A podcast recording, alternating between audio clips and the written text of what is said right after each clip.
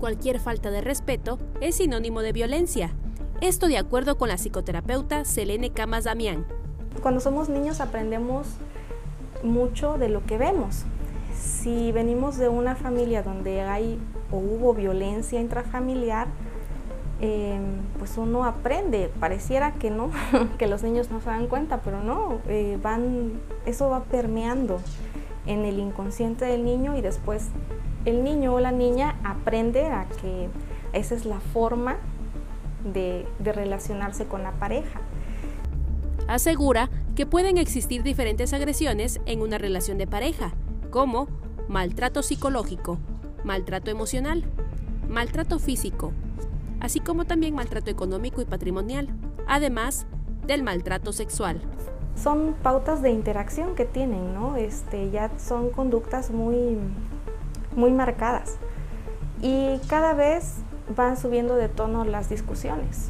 Después llegan ya a la violencia física, llegan a violencia sexual también. Y en algunos matrimonios hay violencia económica. De acuerdo a datos de la Organización Mundial de la Salud, 3 de cada 10 adolescentes denuncian que sufren violencia en el noviazgo.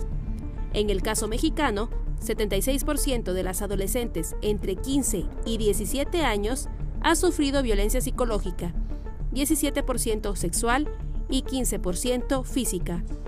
Uno siempre le enseña a los demás cómo quiere ser tratado.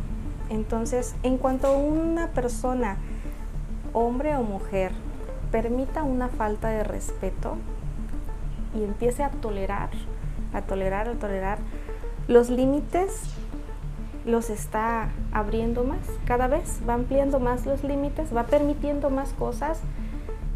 Agregó que durante la etapa de enamoramiento se suele idealizar a la pareja, razón por la que llegamos a pasar por alto algunas señales que después se convierten en maltrato.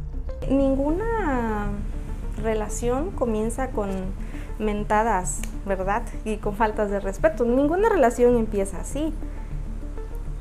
Pero poco a poco se va dando y uno no es consciente. Entonces, a la primera falta de respeto, yo creo que lo primero que hay que hacer es platicar con la pareja, decir, bueno, ¿sabes qué? No me gusta esta situación, Finalmente, dijo que lo más importante es trabajar de manera individual con ayuda de un profesional.